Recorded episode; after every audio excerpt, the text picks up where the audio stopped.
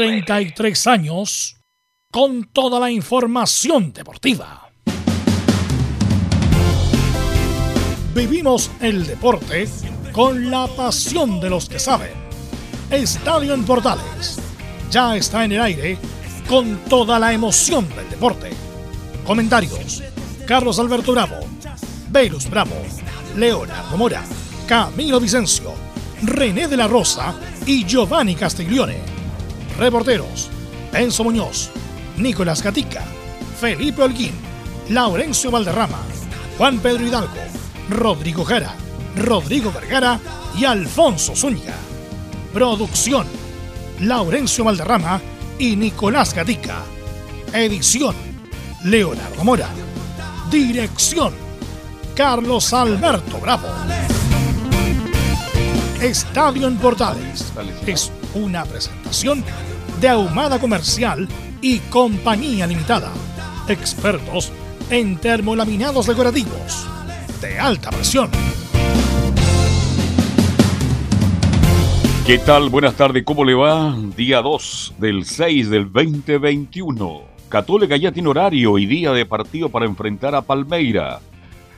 ¿Seguirá Dudamel dirigirá a Palestino este fin de semana, es la gran incógnita. ¿O estará listo ya Jara y Valencia? Vamos a hablar de esto y mucho más en la presente edición de Estadio del Portal. Vamos de inmediato con don Alfonso Zúñiga, que nos informa todo lo que está haciendo ya Chile en Argentina. Alfonso, ¿cómo te va? Buenas tardes. Muy buenas tardes, Carlos Alberto. El saludo para todos. Martín Lazarte ha hablado hace unos instantes en conferencia de prensa. Obviamente esos audios los vamos a tener prontamente en nuestro programa, pero hay que destacar que califica como riesgosa la presencia de Chile en la Copa América de Brasil y criticó el actuar de Arturo Vidal que lo marginó de los duelos ante Argentina y Bolivia. Todo eso y más en Estadio en Portales. Interesante entonces reporte para Estadio en Portales. Nicolás Gatica, ¿cómo le va? Buenas tardes. Buenas tardes, Carlos Alberto, de toda la sintonía de Estadio en Portales. Bueno, en Colo Colo seguiremos escuchando declaraciones de el delantero o volante, como lo quieran llamar, uruguayo peruano Gabriel Costa, y sabremos qué novedades se está preparando el técnico Quinteros para afrontar el día domingo a Deportes La Serena. Nos va a contar esto y mucho más de la U de Chile, don Alfonso Antonio. ¿Cómo le va, Antonio? ¿Cómo le va? Enzo, Antonio, Muñoz. Sí, ¿cómo está, Carlos Alberto? Un gusto saludarlo. Con la, le respondo inmediatamente a la pregunta que usted hacía en titulares. ¿Va a dirigir el día sábado contra Palestino Rafael Dudamel? Ya, perfecto. Felipe Holguín, ¿cómo está el ambiente en Católica? Buenas tardes.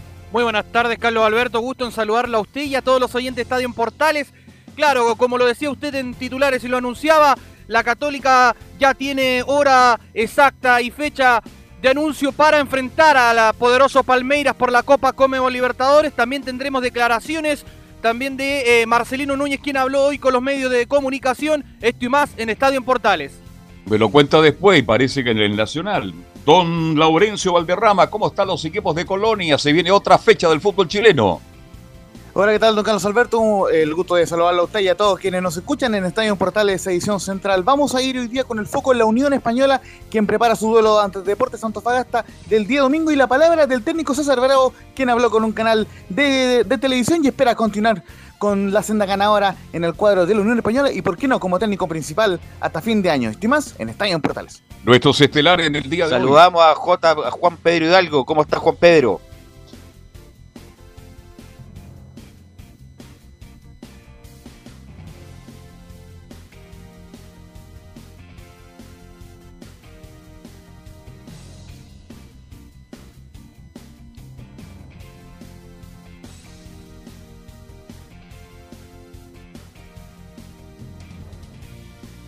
Pero no convence a Antofagasta. Ahora sí nos estelares. Leonardo Isaac Mora, ¿cómo está? Buenas tardes. ¿Cómo le va, Carlos? Así es, pues atentos, por supuesto, a, lo que vaya pasando con el fútbol local, pero también, obviamente, con la selección chilena. Y, Martín Lazarte, que dentro de todo no se preocupa porque Arturo Vidal esté o no esté, eso me gusta, porque también muestra que tiene seguridad para seguir trabajando con este plantel. Y obviamente estamos atentos también, por supuesto, a lo que vaya pasando con la Católica, que obviamente ya ahora sí tiene reacciones de lo que pasó con el tema de la Copa Libertadores. Todavía seguimos pensando si que va a poder hacer el milagro cuando se reanude después en julio lo que va a pasar. Así que eso como salud inicial en esta jornada, Carlos. Perfecto, muchas gracias. Está por ahí el, ex árbitro FIFA. Ya, en cualquier instante estaremos con él. Saludamos entonces a don... Eh, a ver, ¿quién está por...? Camilo, Camilo Vicencio Santelice está por ahí. ¿Cómo le va? Muy buenas tardes, Carlos, para usted y todos los auditores de Estadio Portales, sí, con bastante información, todos centrados con la selección chilena y lo que se viene en esta última fecha del Campeonato Nacional previo al proceso. Así es. Bueno, ayer dijimos que, bueno, tuvimos un intercambio ahí con nuestros compañeros respecto a si había renunciado o no. Mira, Dudamel puede ser muchas cosas, pero tonto no es. Por lo tanto, no, había renunciado. Le, puso la pelota a los dirigentes para que ellos lo echen y negocien la indemnización, que eso cualquiera cualquiera que sepa un poco de, de contrato todo, obviamente que lo iba a evaluar así para por lo menos irse con algo. Dudamel se va a ir, va a dirigir, como dijo Enzo, el último partido, pero se va a ir con plata, obvio. Se habla de 94 millones que se va a ir con plata, no se va a ir con cero pesos, y eso es lo que quiso lograr Dudamel. Pero vamos a los titulares que lee nuestro compañero Nicolás Ignacio Gatica. Sí, vamos entonces con titulares esta jornada de día miércoles aquí en Estadio en Portales. Claro, porque la selección chilena recordemos que está el, positivo de Arturo Vidal, pero en Argentina, según la prensa de aquel país, dicen que habría dado positivo el delantero Sergio El Cunagüero. Además, el técnico de la selección trasandina, Leonel Scaloni, sin tapujos, dio de entrada la formación que va a presentar mañana ante Chile. Ahora vamos al fútbol chileno, donde se cerró la octava fecha de la primera B. El líder sigue siendo Coquimbo, pese a que solo empató, y sí, escuche bien, en Santa Laura, 0 a 0 ante Deportes Copiapó. Pero se mantiene la parte alta luego del empate sin goles entre Rangers de Talca y Deportes Puerto Montt. También sumado a la derrota de Deportes Temuco ante la U de Conce. En la parte baja se mantiene Colita San Luis de Quillota que confirmó, sí, al Pancho Bozán como su nuevo técnico.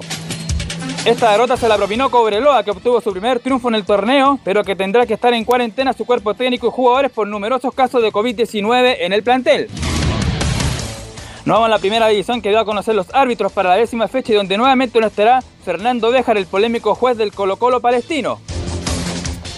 Una mala para Wander que fue denunciado de parte de la gobernación de Valparaíso debido a que los jugadores compartieron directamente con los hinchas sin ningún tipo de distanciamiento. Esto fue en la previa antes del partido ante Everton en el clásico porteño jugado el pasado domingo.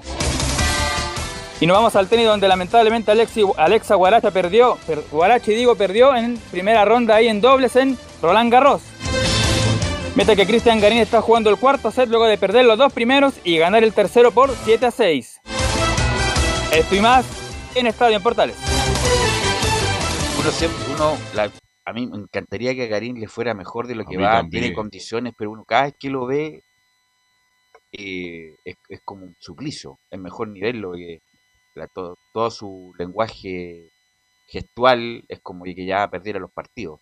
Eh, obviamente que ha hecho una buena carrera, ha ganado varios torneos, ha sido 20 del mundo, o sea, lo quisiera cualquiera de cuando uno empieza una carrera ligada al tenis, pero a lo mejor uno se mal acostumbró con eh, actuaciones más relevantes, como la de Río González Mazú, y le falta una actuación relevante en alguna parte, en algún Master Series, en algún Grand Slam, lamentablemente siempre se queda ahí a medio camino. Mira, como es la información, y lo vamos a enlazar inmediatamente con lo de Alfonso Zúñiga, eh, leyó los titulares Nicolás Gatica que eh, Sergio Güero había dado positivo. Eso fue en un testeo rápido. Acaban de justamente enmendar esa información, le hicieron un PCR ahora a Güero y dio negativo, por lo tanto podría viajar a Santiago del Estero. Las informaciones son dinámicas, cambian, sobre todo con los estos famosos test que a veces te dan positivo, te dan negativo, ya no sabemos. Por ejemplo, lo de Armani eh, le sigue dando negativo, no va a jugar con, con Chile, lo mismo que Montiel. Así que es muy dinámico todo, don Alfonso Zúñiga, que nos va a traer toda la información de Chile. Es así, muchachos. Eh, para complementar esa información, claro, Leonel Scaloni ya entregó la formación titular del equipo del equipo argentino. Así es que vamos a tener, por supuesto, toda esa información. Si quieren, pasamos a, detallar antes de escuchar a la SAT. ¿Les parece que conozcamos el 11 de Argentina? Pero por favor, es muy importante eso, muy importante. Emanuel ¿Mm? Martínez, Emiliano Martínez va a ser el portero titular, portero de Aston Villa de Inglaterra. Arquerazo, el, Menos, el portero menos vencido de la temporada. Arquerazo, gran arquero debería haber sido titular antes en los argentinos. Cuatro hombres, sí. Perdón, eh, tú decías que el Kun Agüero no va a viajar, ¿no es cierto? No, que va a viajar. No, es que estoy viendo TIC, que a ti te gusta verlo mucho. Ah, ahora, mira, cambiaron el, generador de caracteres. Dice que a pesar de que el resultado dio negativo, no va a viajar igual. Mira, a pesar, mira, habían cambiado el generador de caracteres que, no viajaba, ahora dice que viajaba, ahora que no viajaba. Por eso le dice que es todo dinámico. Sí, perdón por interrumpir a Alfonso. no, por favor. la noticia, manda. Ahora mira, cambió, el, cambió el GC, ahora bien, no. Ah, ahora dice viaja. Claro. Vamos con la defensa. Por la derecha va a ir Juan Foyt, lateral del Villarreal, campeón de Europa League. La dupla de centrales, ojo con este nombre, Cristian Romero, defensor del Atalanta, jugadorazo. Se lo, se lo, se lo garantizo. de, la Juventus, de la Juventus a préstamo en el Atalanta. Exactamente. Y el segundo central es Lucas Martínez Cuarta, el ex River que ahora está en la Fiorentina. Y por la izquierda va a jugar Nicolás Tagliafico del Ajax de Holanda. Esa va a ser la defensa titular. Tres hombres en el medio campo. Leandro Paredes, del Paris Saint-Germain, que va a ser volante central. Volanteando por derecha va a estar Lucas Ocampos, del Sevilla de España. Y por la izquierda va a estar Rodrigo de Paul, del Udinese. Y más adelantado van a estar, abierto por derecha, el mejor jugador del mundo, Lionel Messi. Por la izquierda, Ángel Di María, del Paris Saint-Germain. Y en centro del ataque, uno que conoce muy bien, sobre todo Alexis Sánchez. Lautaro Martínez ese será el 11 titular de Argentina frente a Chile. No, esos tres de arriba de, son de, los, mejores del mundo. ¿ah? Ángel Di María, Lautaro Martín y Messi, Camilo, debe ser de los mejores tridentes que puede haber en el mundo actualmente. Absolutamente, sí. bueno, Lautaro Martínez titular. ¿Ahí? Me parece que lo perdimos. Parece ahí sí, ahí sí. Ahí, volvió. Sí. Eh, no, llegando a instancias finales, lo que decía Lautaro Martínez en, en, el Inter de Milán, lo mismo Di María también, que ya viene con hartos años. Y bueno, Messi, que, que hablar también en el Barcelona. Así que no, mira, lo que, lo, entre comillas, entre comillas, lo débil de Argentina, a Tagliafico, que a mí de central me gustaba cuando jugaba en Independiente. Exactamente. Eh, jugaba, muy bien, y además me acuerdo que Tagliafico, él y obviamente el, los que jugaban Independiente ahí volvieron con el saludo inicial de los 70 cuando Independiente salió campeón de la Libertadores. Bueno, a mí me gusta más. Perdón, Velus, y de hecho la duda estaba entre él y Lisandro Martínez, que es su compañero precisamente en el, eh, en el Ajax, pero finalmente por decisión actual de, de mm, Leonel Scaloni decidió finalmente por Nicolás Tagliafico. Es un buen lateral Tagliafico, pero es totalmente abordable. Foyt, que es central, a veces juega, juega más de lateral que central, pero central, ahí podría ser y los dos centrales son muy buenos. Eh, Martínez Cuarta y el muchacho Herrera eh, son muy buenos y de arriba, y bueno, y a lo mejor podría dejar espacio, mira, estoy buscando ya el error mínimo a ver si tenemos alguna chance.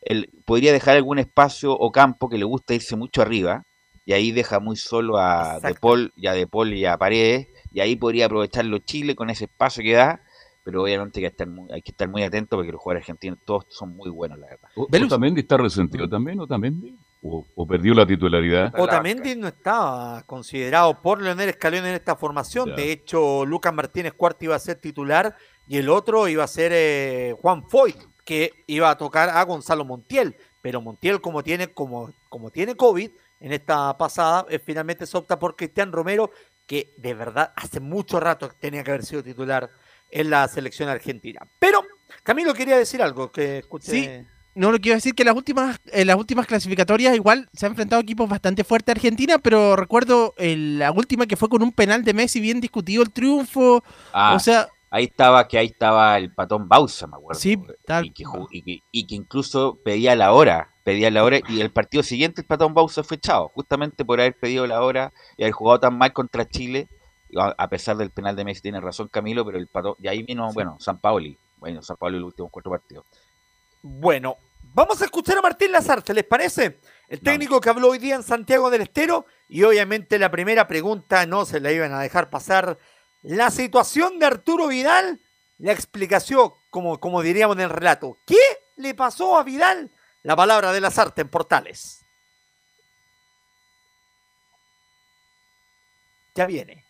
Ya viene Lazarte cuando también tiene COVID de la Bueno, no, no voy a descubrir yo lo que es Arturo Vidal en el fútbol, en el concepto internacional y lo que es particularmente para Chile y lo que ha sido para Chile. Eh, o sea, desde ese lugar, no sé, supongo que nos, nos caben dos opiniones, por lo menos desde mi punto de vista. Por lo demás, nosotros nos ceñimos a un plan, lógicamente, este, que, es un protocolo nacional que evita, que evita evitar particularmente concentraciones para reducir este riesgo de contrato estrecho. Jugadores vienen, se hacen un PCR, eh, inmediatamente que se le da positivo van a su, a su hogar o a, su, a un lugar particular y una vez que, eh, digamos, estuvo el, más completo el equipo, se hizo un segundo PCR y en ese caso sí ya llegó el momento de la concentración. Esa fue la decisión, no tuvimos, lamentablemente, tuvimos un problema, no tuvimos ningún otro. Y bueno, estas cosas pasan, ¿no? Hay una cuestión también de autocuidado que, bueno, que evidentemente es referencial para cada deportista, ¿no? Ahora, Alfonso, disculpa, nosotros dijimos ayer respecto de la ruta, el periplo de Vidal, y hoy día se detalló con mayor amplitud en los diferentes diarios, quedamos cortos. quedamos cortos de todo el periplo que hizo Vidal, y obviamente con ese periplo, esa ruta, esa ida y vuelta, todas estas salidas, obviamente que se iba a contagiar con tanta aglomeración. Eh, y sin mascarilla, nunca usó la mascarilla. Por eso digo, hizo todo lo posible para contagiarse de bien. Y eso que también está recibió la primera dosis de la vacuna, no, no olvidarse de esa situación. A propósito del mismo tema de Vidal, si bien no valida la actuación de, del, eh, del jugador del Inter de Milán, Lazarte afirma que no es quien para referirse a la vida privada del jugador. Eh, sí, a ver, vuelvo a reiterar, yo no estoy validando lo que Arturo haya hecho o lo que otro haya hecho, simplemente no soy quien para referenciar lo que hace cada uno en su actividad privada. Tengo lógicamente mi pensamiento, como seguramente tenemos todos. Después llegará el momento de, bueno, de, plantearnos situaciones este, en el momento que haya que hacerlo. Nuestro objetivo hoy es el partido de mañana, no mucho más, no miramos mucho más adelante. Este, porque repito, nuestro, nuestro objetivo, nuestro punto de vista es el partido de mañana. Repito, no estoy validando, simplemente digo que no, no soy quien para estar planteando públicamente qué cosas debe o no debe hacer un deportista. Repito, y sobre todo cuando uno es experiente, uno sabe lo que tiene que hacer. Precisamente en la situación del partido frente a Bolivia, otro de los, ante Argentina, mejor dicho, otro de los temas era que estuvieran los jugadores con eh, sin que dieran negativos los exámenes, algo que finalmente sucedió para las pretensiones de Lazarte. Y así lo habla Martín Lazarte, de que están preocupados porque con el cuerpo médico no saben qué puede pasar y de lo que puede ocurrir con esta situación. Lo escuchamos. Lógicamente que hablamos con el cuerpo médico, eh, hay una serie de particularidades que no soy yo el que las tiene que referir, porque no soy el indicado, ¿no? Lo que refiere a aquello de contacto estrecho o contagio de contacto estrecho de contacto estrecho. Entonces, hay una serie de particularidades que, repito, no es mi tema, más allá de conocerlo. Tenemos la idea de que no va a ocurrir, nos hemos hecho ya varios PCR, no, nos ha dado todos negativos. De todas maneras, nosotros, tomando en cuenta alguna posibilidad o alguna dificultad, trajimos más jugadores de lo que al principio pensábamos traer Trajimos de 23, trajimos 26, por alguna particularidad, alguna dificultad o, algo que pudiera ocurrir, que por suerte hasta ahora no, no ha pasado. Eso respecto de la situación sanitaria de los futbolistas. Ahora metámonos a la cancha.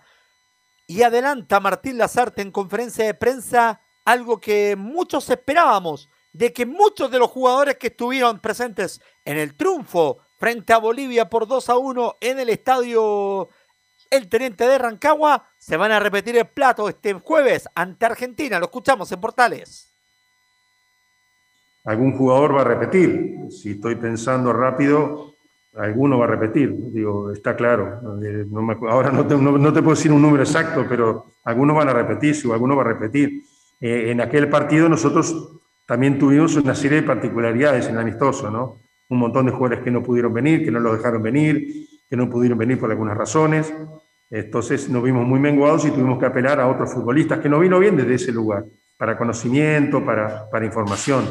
Este, ahora, eh, mañana, como dice el refrán, son otros López, ¿no? Es otro partido, su partido oficial, su partido de visita, y es seguramente contra alguno de los favoritos de la eliminatoria. Entonces, bueno, contra esa situación, quizá el partido tenga otras características. Ahí estaba Martín Lazarte explicando precisamente lo de esta lógica para el partido frente a Argentina. A propósito de Argentina, obviamente uno de los jugadores que va a traer las luces va a ser Lionel Messi. ¿Cómo se va a tratar de marcar o de anular al mejor jugador del mundo? La palabra de Martín Lazarte en Portales.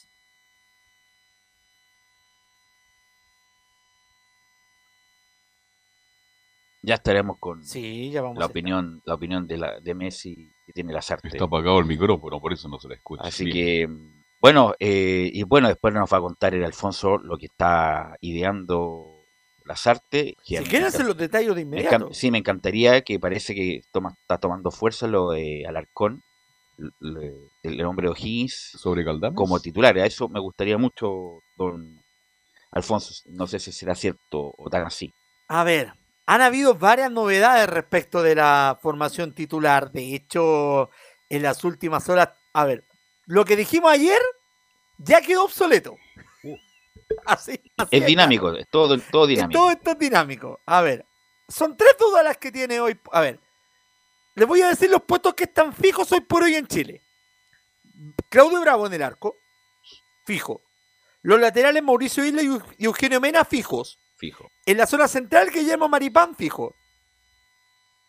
Ya, si medio... la duda. Exactamente. Cierra el Tomedel. En el mediocampo hay dos fijos. El Pulgar y Charles Aranguis. Y en el ataque, dos seguros. Alexis Sánchez y Eduardo Vargas. Vamos a empezar ahora a dilucidar qué pasa con cada tema. En el tema de los, del segundo central, el favorito es Gary Medel.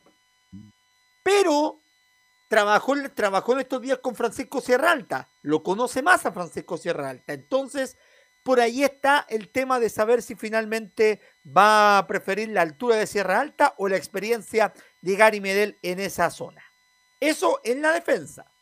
En el mediocampo, el único cupo que queda se lo disputan tres hombres. Tomás Alarcón, Pablo Galdames y Claudio Baeza. ¿Qué significa esto? Por ejemplo, si Alarcón es el titular, el que se adelanta más es Pulgar. Perfecto. Para jugar con Aranguis.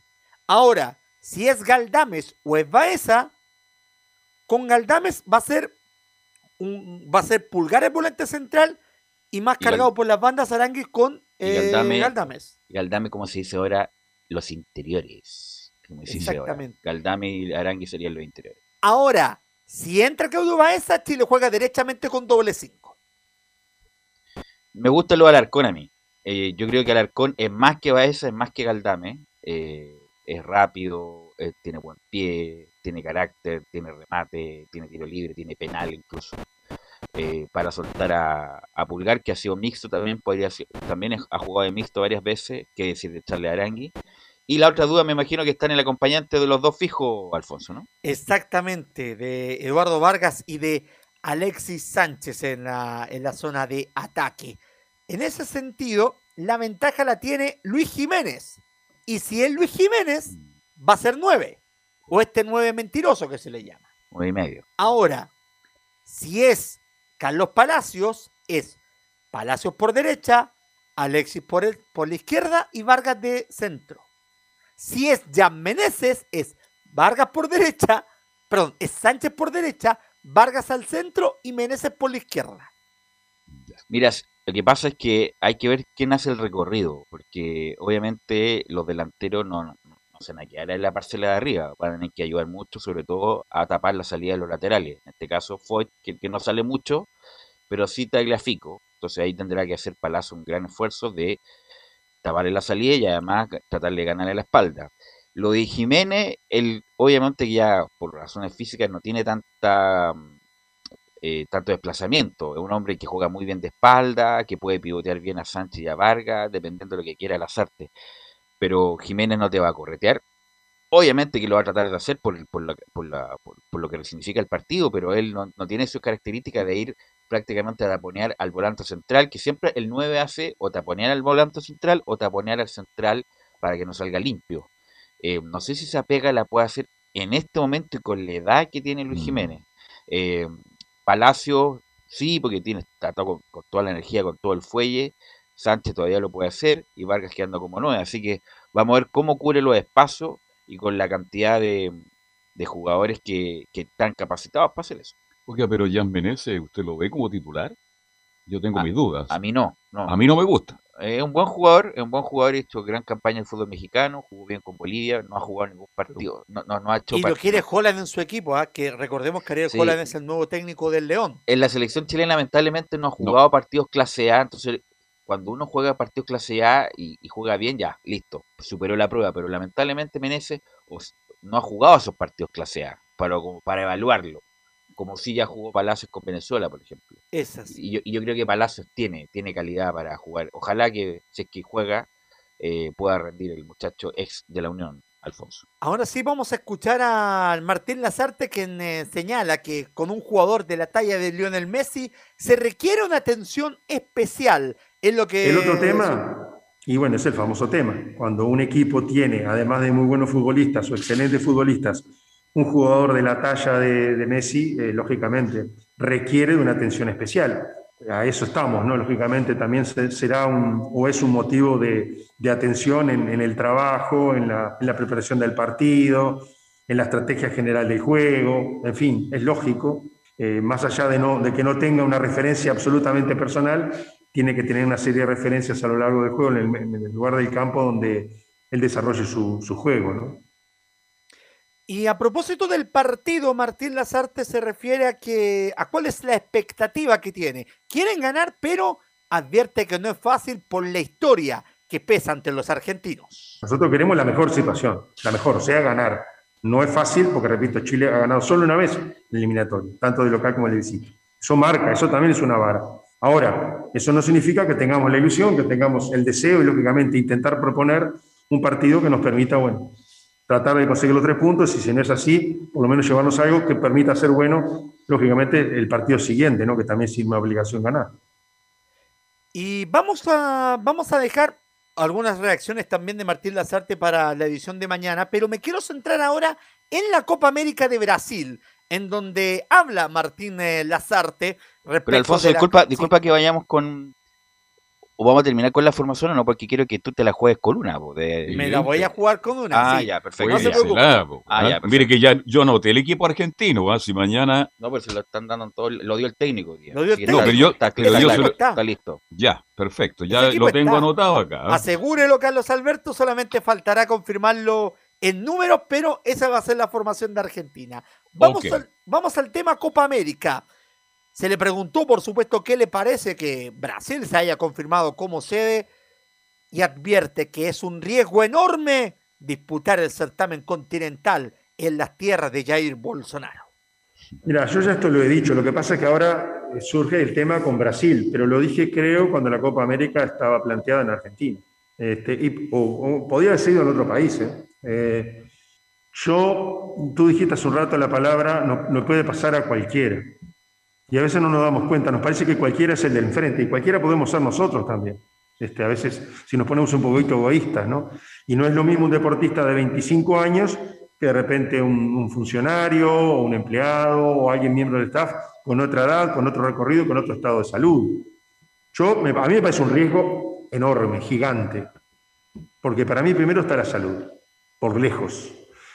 Pero bueno, no, evidentemente mi bono no, este, simplemente planteo mi, punto de vista, mi idea frente a esta situación. Y la última de Martín Lazarte que vamos a escuchar en, estos, eh, en esta jornada en Estadio en Portales tiene relación con lo extraño que ha rodeado a este aspecto Copa América, pero vuelve a recargar lo que escuchábamos antes, que lo más importante es la salud. Que además ha tenido una serie, o está teniendo una serie de alternativas y alternancias extrañas, ¿no? raras. ¿no? Esto, fíjate que a muy poquitos días íbamos a jugar en un lugar, teníamos establecidos los partidos, los calendarios, ahora vamos a ir a otro lugar, no sé si se van a cambiar los calendarios, si vamos con el mismo grupo, si no, o sea, no sé, es raro, es raro, es extraño.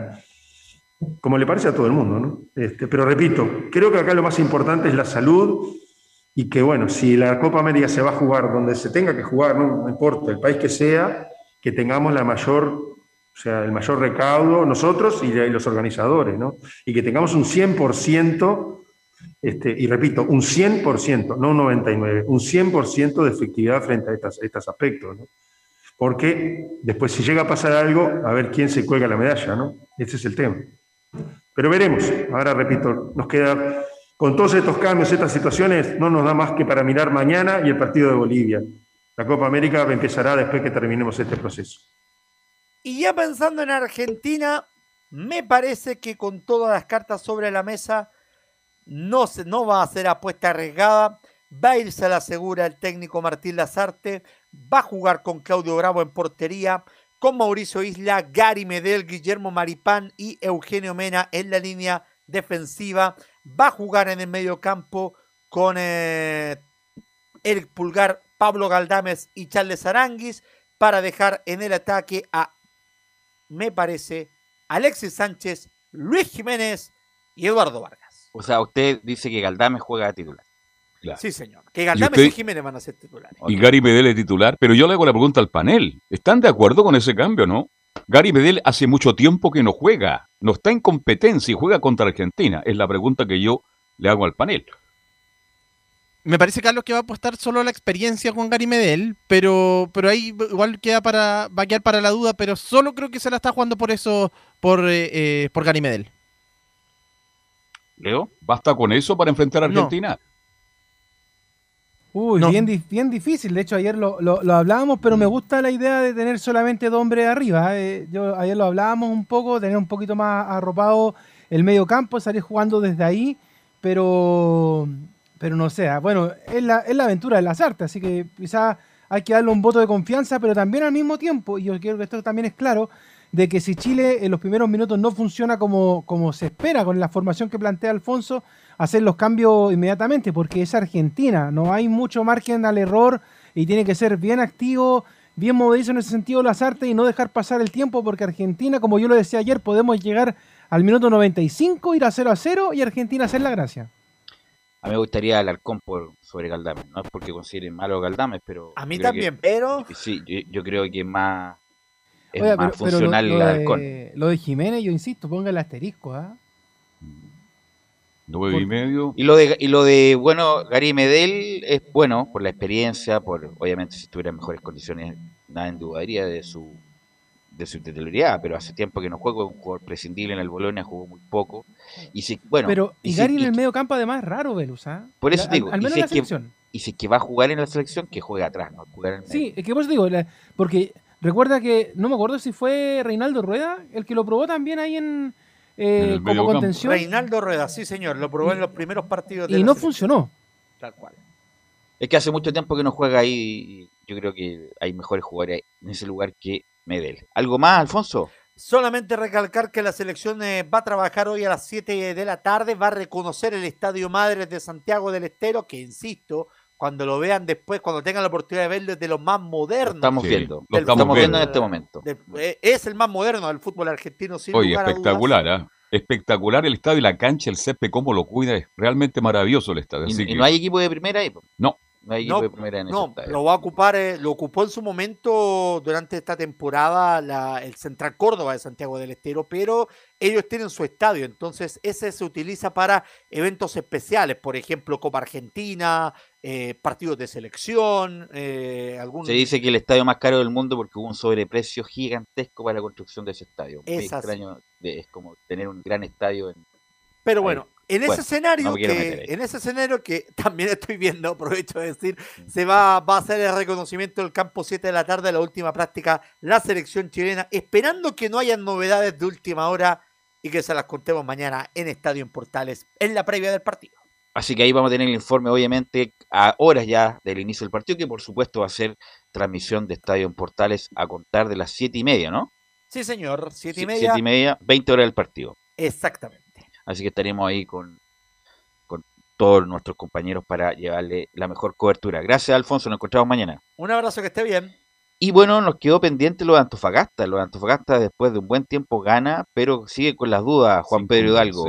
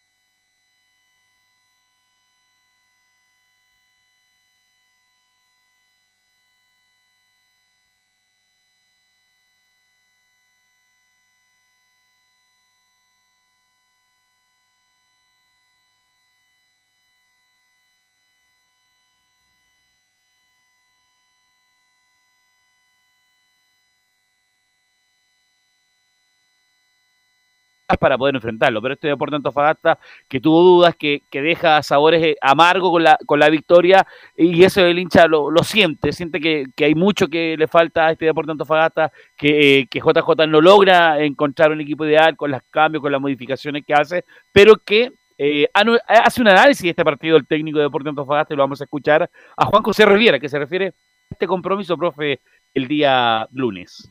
Yo creo que hicimos un primer tiempo bueno, primer tiempo bueno, parece que funcionó muy bien, eh, hablando ya más a lo táctico, funcionó muy bien la presión que ejercimos sobre Guachipato, Guachipato poquitas veces jugó armar, jugó un poquito más varones más largos con Chris Martínez, y quizás así llegó más un par de, de transiciones rápidas que fueron generalmente sobre acciones que estábamos nosotros en ataque, y por eso quizás eh, llegó, de hecho la jugada del penal sale de una, de una jugada más, más, más de contraataque de ellos.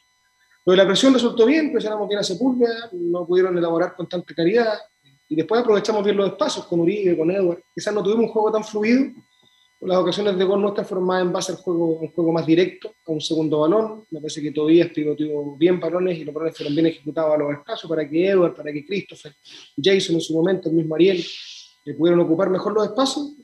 Y el primer tiempo en general fue bueno. Después, el segundo tiempo, lógicamente, con el correr de los minutos y la necesidad del triunfo, el juego se hizo un poquito menos fluido, con el hombre menos de ellos, la necesidad de ganar, pudimos haber armado un par de jugadas mejor en, zona ofensiva para liquidar, pero tampoco pasamos el segundo tiempo mucha zozobra, yo creo que la, la ocasión clara de ellos fue el penal el primer tiempo, después no recuerdo una jugada tan clara de gol, fueron más centros, cosas así lo manejamos bien, pero sí nos queda la sensación de que el segundo tiempo pudimos con ese hombre de más armar un par de soluciones ofensivas de mejor forma Armar mejor forma, recordar, como lo decía ahí el técnico de Deportes Antofagasta, hubo un penal para la gente de Guachipato que eh, logra tapar eh, el arquero de Deportes Antofagasta, el Nacho González, falta cometida por él mismo eh, eh, sobre Santín, el, el, hombre de la escuadra de Huachipato. Al final logra, indudablemente aparece esa opción de que pudo haber empatado y quedó con un hombre menos también la escuadra eh, forastera. Se, no, se, nota que está cansado Huachipato y le está pasando la cuenta ese tema. ¿Qué pasa con este CDA? Y lo dice el técnico de Deportes Antofagasta en el siguiente audio respecto a la zozobra, a lo que es el triunfo anhelado, indudablemente lo que está trabajando el técnico y que lo vio enfocado el día lunes en el partido.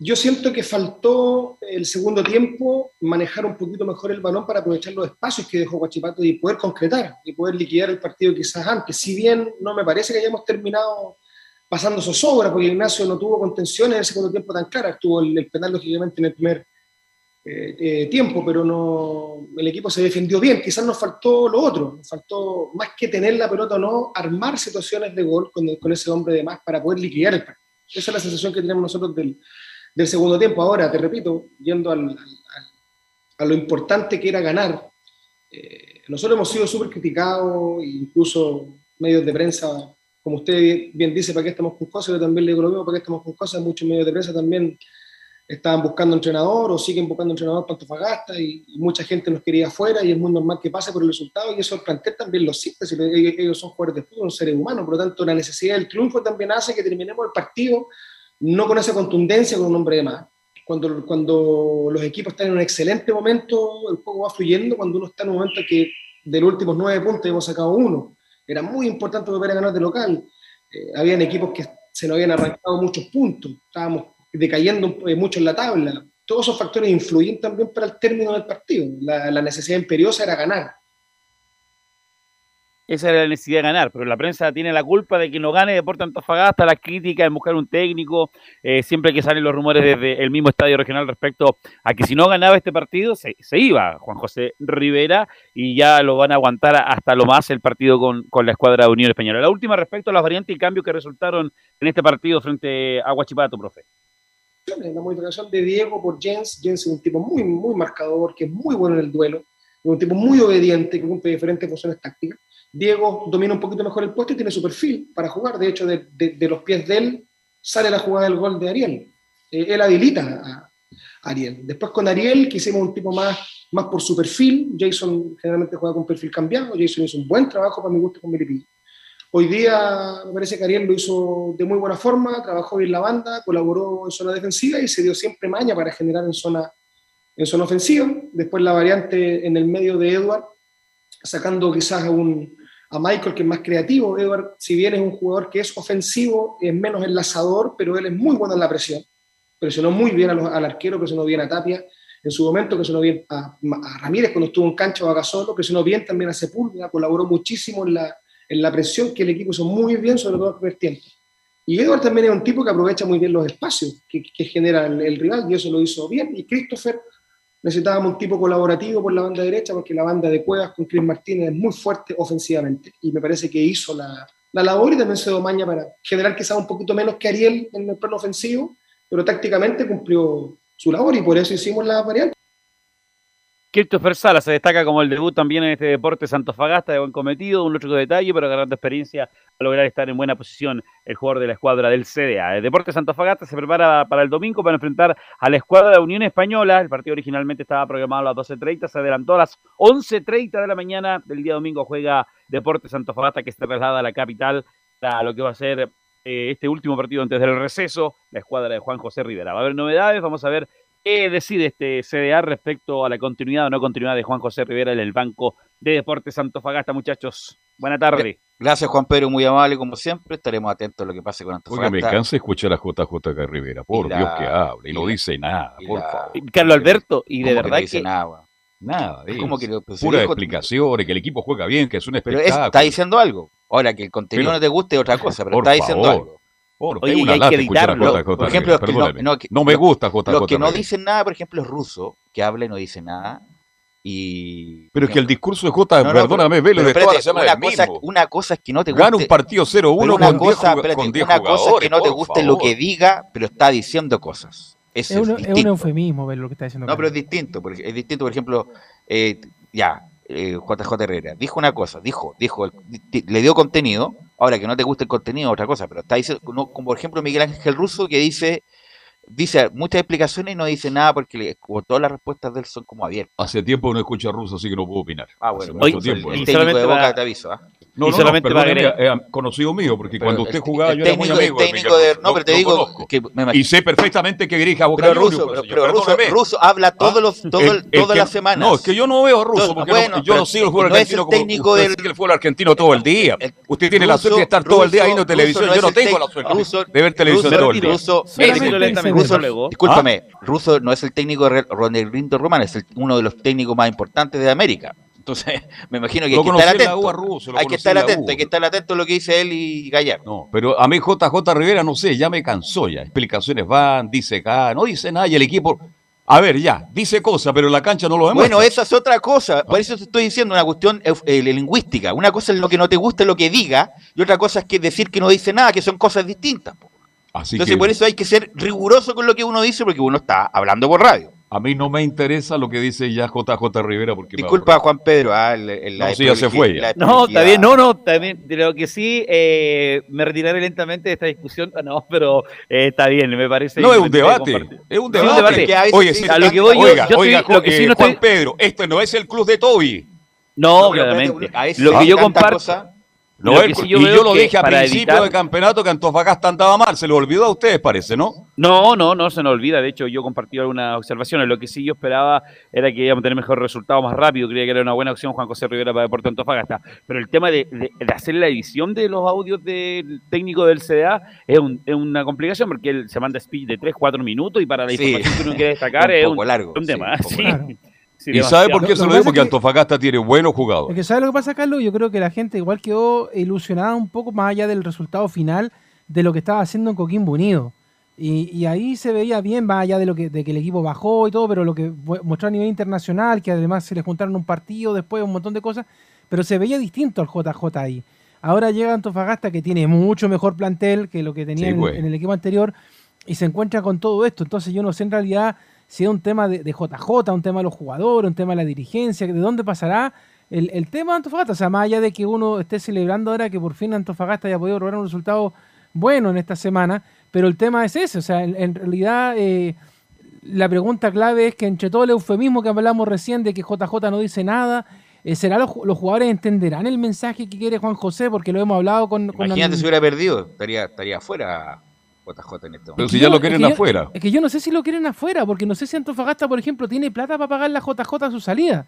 Porque el tema de los técnicos, lo mismo pasa a ver los Carlos Camilo con el tema de, Martín Palermo en, en Curicuni. O sea, hay plata, hay plata hay plata. Además que Antofagasta es como la U, hecha técnico cada seis meses. Es que es el tema, pero, pero es que el tema es que yo creo que ya la gente de Antofagasta está aburrido de ser la burla. O sea, ya que vengan a, traer de té nomás, total, después los sacamos, después nos vamos endeudando, vamos pagando y vamos trayendo. Y al final los jugadores tampoco se adaptan a un sistema de juego que si a seis meses le va a estar cambiando el técnico, porque uno dice, ya, claro, echemos a JJ, perfecto. ¿Cuánto te demoras en traer un técnico ahora? Porque no hay tanto técnico dando vuelta en el en el mercado, por decirlo de alguna manera, y que también sea de los costos de Antofagasta. Después, tienes un mes completo, Copa América, para eh, hacer que el equipo funcione como el técnico nuevo quiere. Y si no le gusta, ahí por octubre, noviembre lo volvemos a echar. Entonces, es vergonzoso al final. O sea, si uno pudiera hablar con, con la dirigencia de Antofagasta, preguntarle claramente este tema. O sea, ¿qué les pasa que están cada seis meses trayendo un técnico? Y de hecho, han pasado algunos técnicos que dentro de todo tienen pinta de bueno. Entonces, ¿qué pasa? ¿Son los jugadores los que no funcionan? ¿Son los técnicos los que no funcionan? ¿La dirigencia les pide una cosa distinta a lo que el técnico quiere en su propuesta inicial? Esas son las preguntas que uno se hace cuando va viendo lo que pasa con Antofagasta, que tampoco ha estado en la parte baja de la tabla como está ahora, porque ahora está mal pero los torneos anteriores también ha estado en medianía de tabla, eh, llegando a lo que son eh, partidos de Copa Sudamericana. Bueno, clasificó, clasificó a la Sudamericana Antofagasta, que no, es menor para, para, su historia. Oiga, eh, Garín está en el quinto, está en 1 1. Bueno, justamente se voy a decir, gracias, eh, Juan Pedro, nos encontramos. Ahí se fue. Abrazo. Bueno, antes de irnos a la pausa, bueno, Cristian Garín está en el quinto set con McDonald's en el norteamericano. Ha sido difícil para Garín sacar ventaja, así que está jugando el último set para ver quién gana y pasa a tercera ronda del Grand Slam de Roland Garros. Vamos a la pausa, Leo, y volvemos con la Católica. Radio Portales le indica la hora. Las 2 de la tarde. 17 minutos. ¿Quieres tener lo mejor y sin pagar de más? Las mejores series de televisión, los mejores eventos deportivos, equipo transportable, películas y series 24/7. Transforma tu TV a Smart TV. Llama al 973-718989. Twitter arroba panchops. Visita www.radiosport.cl el sitio web de la Deportiva de Chile. Programas, noticias, entrevistas y reportajes, podcast, radio online y mucho más. Todo lo que pasa en todos los deportes lo encuentras en www.radiosport.cl. La Deportiva de Chile en Internet. Porque lo bueno puede ser aún mejor. Prepárate a conocer la evolución de la Primera de Chile. Bienvenido a Portales Digital. Ingresa ya a www.radioportales.cl y descubre nuestra señal en vivo en audio y video, además del tradicional 1180m. Mantente al día con las últimas informaciones de Chile y el mundo e interactúa con nosotros a través de nuestras redes sociales en Facebook, Twitter e Instagram Recuerda www.radioportales.cl La nueva multiplataforma de la Primera de Chile ahora es aún mejor. Termolaminados de León, tecnología alemana de última generación. Casa Matriz, Avenida La Serena, 776 Recoleta. Foro 22 622 5676. Termolaminados de León desde todo Chile. Desde todo Chile. Y para todo Chile. Y para todo Chile. Portales Digital está en todas partes. www.radioportales.cl Entre Marco Grande y Marco Chico, media vuelta y vuelta completa. Escuchas Estadio en Portales en su edición central. La primera de Chile, uniendo al país de norte a sur. Ok, gracias. Eh, estamos de vuelta ya, 14 horas con 20 y vamos con Felipe. Felipe, que ya hay horario y fechas de la este octavo de final de la Copa Libertadores, Felipe. Muy buenas tardes, Belu. Gusto en saludarte nuevamente a ti y a todos los oyentes de Estadio Portales. Claro, como lo anunciaba en titulares, la Católica ya empieza a pensar en lo que va a ser este duelo tan importante, tan trascendental para las huestes cruzadas, donde tendrá que enfrentar por lo menos a este equipo tan potente como lo es el Palmeiras brasileño. De hecho, hay una información que la Comebol informó que el cuadro cruzado recibirá a los brasileños el miércoles 14 de julio en el Estadio Nacional. Posteriormente a eso visitará a los paulistas el día 21 en el Allianz Parque, allá en Brasil. Oye, ¿por qué el Estadio Nacional y no San Carlos de Apoquinto? ¿Porque lo programa la Conmebol eso o no?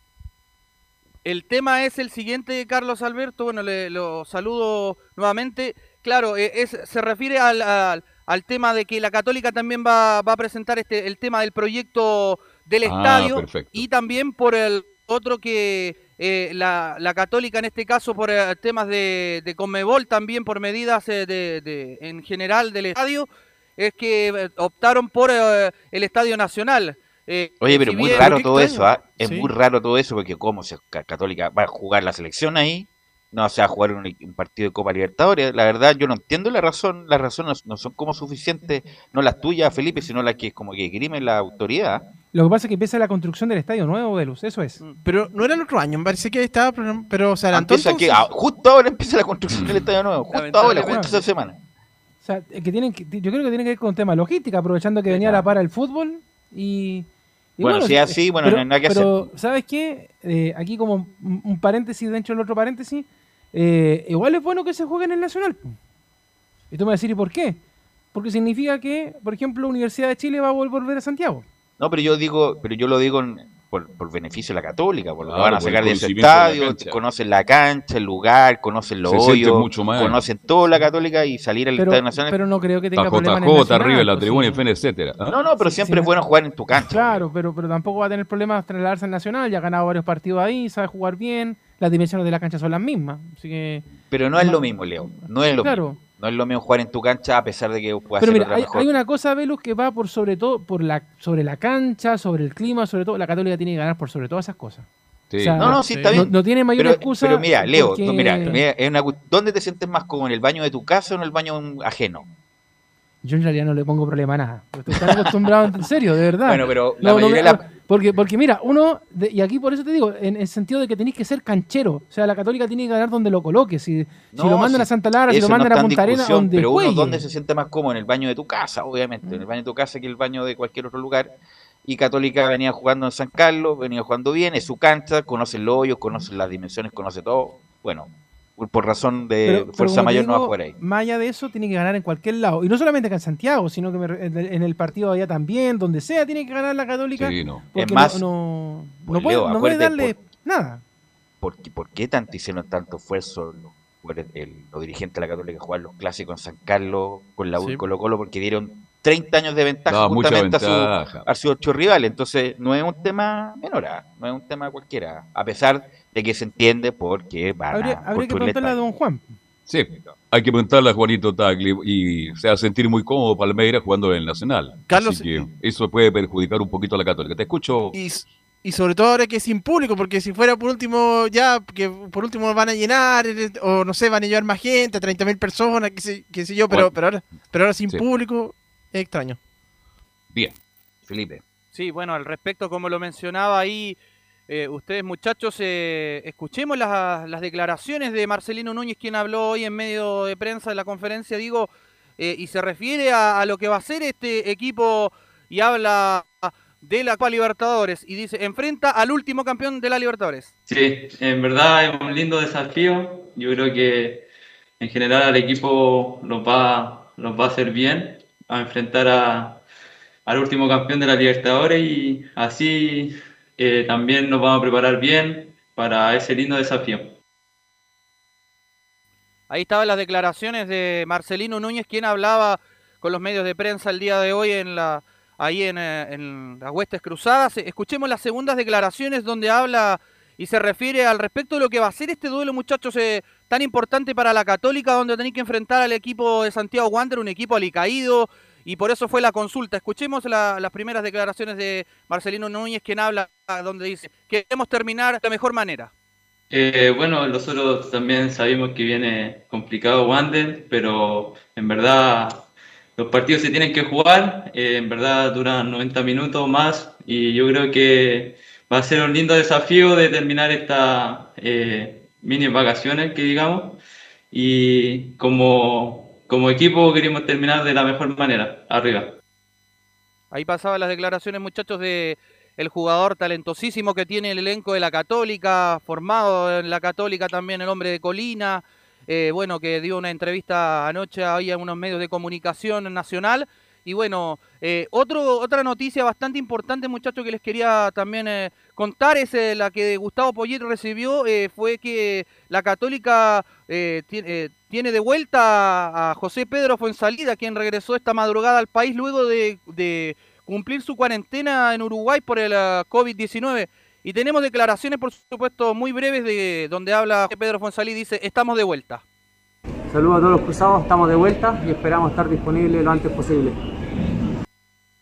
Ahí pasaban las últimas. Claro, porque ahora salió un estado de reposo, ¿cuánto tuvo? Como 10 días en Uruguay. Claro. Eh, Mirando el río de la Plata. Ahora va a tener que activarse nuevamente físicamente, se pierde masa muscular, entonces va a tener que un periodo de una semana, dos semanas. Bueno, pero con el receso va a tener tiempo de sobra eh, para ponerse a punto. De hecho, cuando Puch estuvo contagiado, estuvo varios, varias semanas eh, fuera también, le costó volver. A él le costó porque tuvo como secuela, ¿no? Sí, sí. José Pedro Fuensería tuvo síntomas. Eh, le afectó el cambio de peinado también, ¿eh? También tuvo, tuvo, tuvo, tuvo los síntomas como pérdida del olfato, el gusto, ese tipo de cosas. José Pedro fue en salida.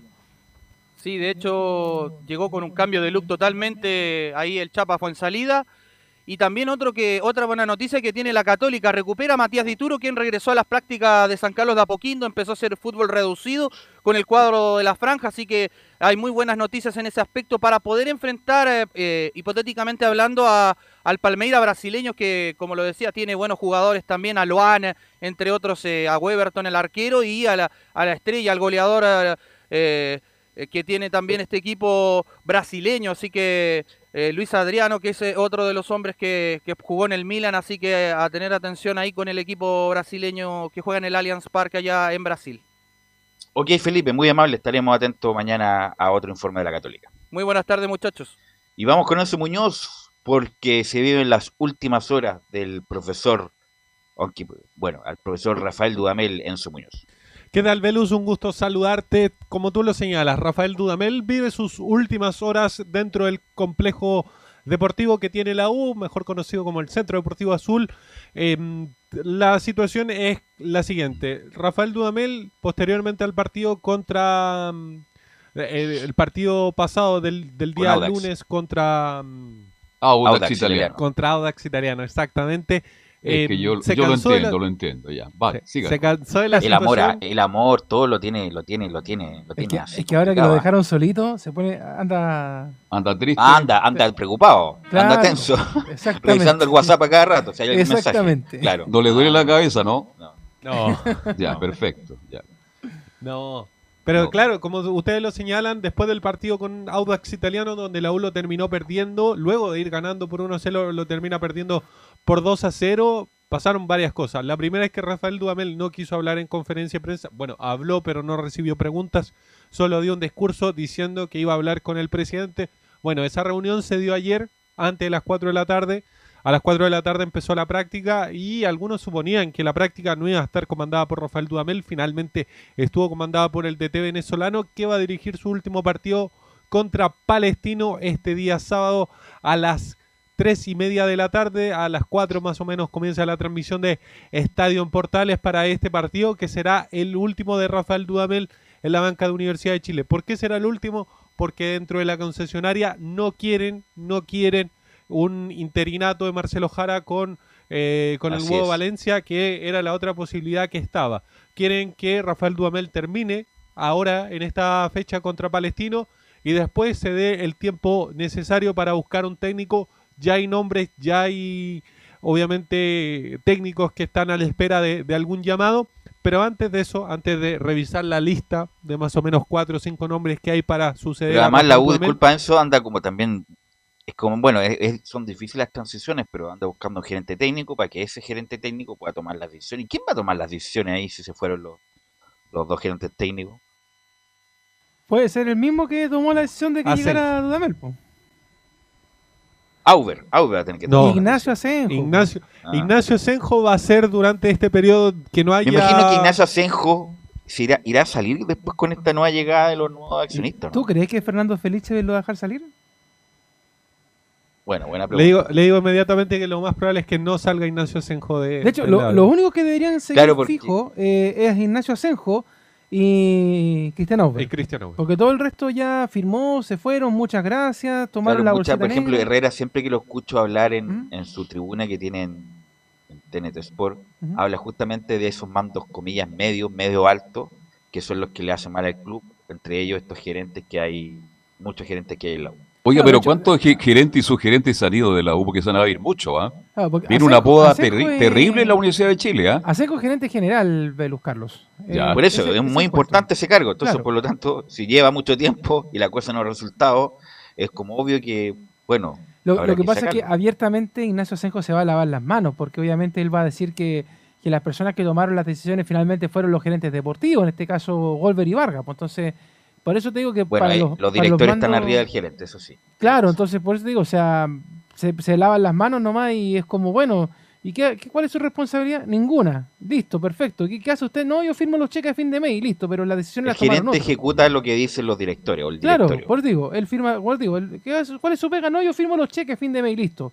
Y, y listo, y las decisiones las van tomando los otros señores. Entonces, el tema ahí, Velu, eh, tú que entiendes un poco más de- del tema de, yo creo, de una política interna de una empresa, es que el gerente deportivo no puede ser director de la misma empresa al mismo tiempo. No, no, no no debería había, ser. Había, había un problema ahí corporativo, porque los directores eran además directores deportivos, o sea, tenían doble Claro. función. Eh, pero me imagino yo que esta nueva gente que llega va a nombrar un director deportivo, se habla del ex director deportivo independiente del Valle, que sí. fue Aún está en Independiente del Valle. tan independiente del Valle, quiere una cosa así para ser lo, lo más profesional posible, y bueno, el directorio entonces va a tener que tomar la decisión de Pero, quién va a ser el mira, nuevo técnico del Bajando un poco los humos de la gente, porque también es bueno hacerlo. Porque la- uno, de eh, insisto, si uno de repente se queda con, con todo lo que la gente dice en redes sociales o en la calle, a veces se pueden cometer eh, ciertos errores, pero la pregunta queda es como, el gerente deportivo que llega a la Universidad de Chile, o el director deportivo, como no sé el cargo que le pongan, ¿tiene que ser alguien relacionado con la U o tiene que ser alguien que se, esté relacionado con el fútbol? Que Algo que sea capaz, que sea capaz, tenga trayectoria independiente si es de la U o no, eso es indistinto, yo creo. Da lo mismo si es de la U o no. Claro, te lo pregunto porque uno de repente ve los comentarios de la gente en las redes sociales o en la misma calle que hemos podido salir un poquito ahora. Y el pulso de la gente es siempre como, no, pero es que traigan un tipo que, que- que sea de la U, porque para que conozca lo que es la U y que traiga jugadores Pero a la mira, habían Entonces, dos tipos que eran de la U. po. Eran, habían dos tipos que eran de la U. Sí, pero Jugadores la- muy pero que- importantes la pero de la palabra, eh, la palabra de Golver y Vargas, desde incluso antes que llegaran a la U, era que los tipos eran vendidos. Bueno, pero es ya, esa es la apreciación de personal de cada uno, pero pero que eran eran identificados con la U, eso nadie lo puede negar. Sergio Vargas y Golver eran identificados. También tuve- hubo ot- otros directores deportivos que no tenían relación con la U, como Sabino Watt. Claro. Ha, ha habido de todo, ha habido de todo, por lo tanto, el punto es tratar de tratar el, de- Lo que pasa es que la, la- fórmula, la fórmula de Sabino funcionó en su momento. Ese fue el tema. Funcionó y fue muy exitosa, sí. Claro, entonces más allá de lo que uno pueda decir, porque uno sabe de qué color es, es Sabino, entonces, eh, pero, pero funcionó. Entonces, por ejemplo, ahora si llegara este muchacho de, de Ri- de Independiente, perdón, Luis Rollero. ¿m? que, que tiene un buen, un, un buen pergamino, o sea, eso es lo que hay que decir. Transformó totalmente el club. claro, tiene un, tiene un buen trabajo, entonces Las ahora, divisiones menores, sobre todo. el hombre, el, hombre se va a querer venir a meter a esta bolsa de gatos que es la Universidad de Chile ahora, porque es el Ahora, tema. la pregunta del millón, eh, yo conozco el complejo Leo, he estado varias veces, lo recorrido entero, varias veces. Habían 160 funcionarios la U de Chile, perdóneme. Si la, oiga, gastaron una Pero- cantidad de plata pero se bajó mucho, Navarrete bajó mucho eso. Bajó, pero a la, igual. mitad- bajó a la mitad. Igual mire, que La la U- por algo la U tuvo utilidad justamente por la política de ajuste que la U tuvo este Pero último mire, año. usted le pregunta, Carlos, a los jugadores que Sí. están militando en otros equipos del fútbol chileno. Por ejemplo, hace algunas semanas eh, tuve la oportunidad de hablar con el Seba Leighton. No sé si usted se acuerda de él, que tuvo problemas con, con Jorge Sí. Luis en su momento y Sí, por eso sí, se sí. fue. Pero él, él decía, nunca estuve en un mejor lugar que en el Centro Deportivo Azul. Entonces, de repente uno dice, ¿qué pasa con los jugadores que no aprovechan las oportunidades que se les dan? Porque eh, estar en el Centro Deportivo Azul o, por ejemplo, en el Monumental o en San Carlos de Apoquindo no es lo mismo que estar, y con el respeto de los auditores que nos estén escuchando, no sé, pues en Mantagua con Wanders o en eh, Santa, eh, en Santa Cristina con Curicó, no es la misma situación.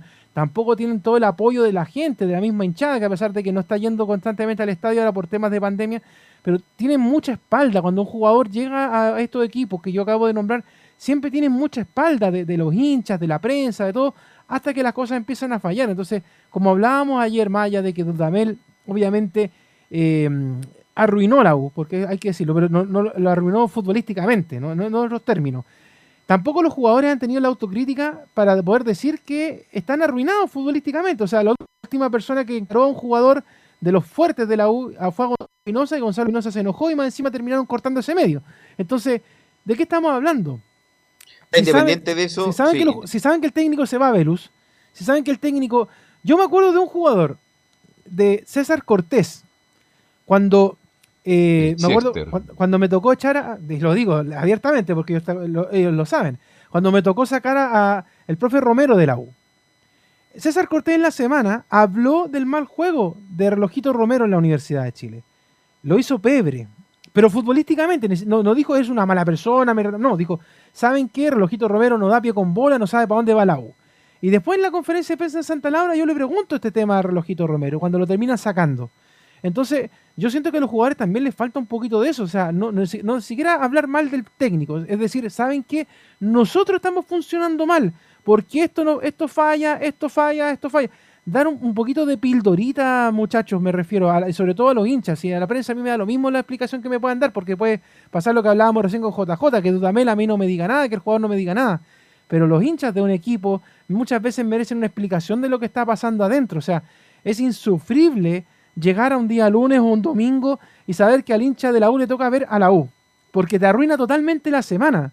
O sea, perdón lo que estoy diciendo, a lo mejor esto es como un periodista argentino que habla de su equipo, pero ver a la Universidad de Chile cada partido y, por ejemplo, que además te dijeran ayer, que Enzo nos contaba a la tarde por el grupo de deportes, que a Dudamel un partido más para que estuviera con Palestino, o sea, te arruina inmediatamente el fin de semana porque la U juega el día sábado y temprano, o sea, ¿qué más quieren? ¿Qué más quiere hacer Azul Azul por el hincha la U para que sufra? Independiente de eso, Enzo, la U va a tener que, va a tener que tener técnico a la vuelta de, del receso Enzo Muñoz. Pero hay varios nombres ya que circulan, Enzo Antonio.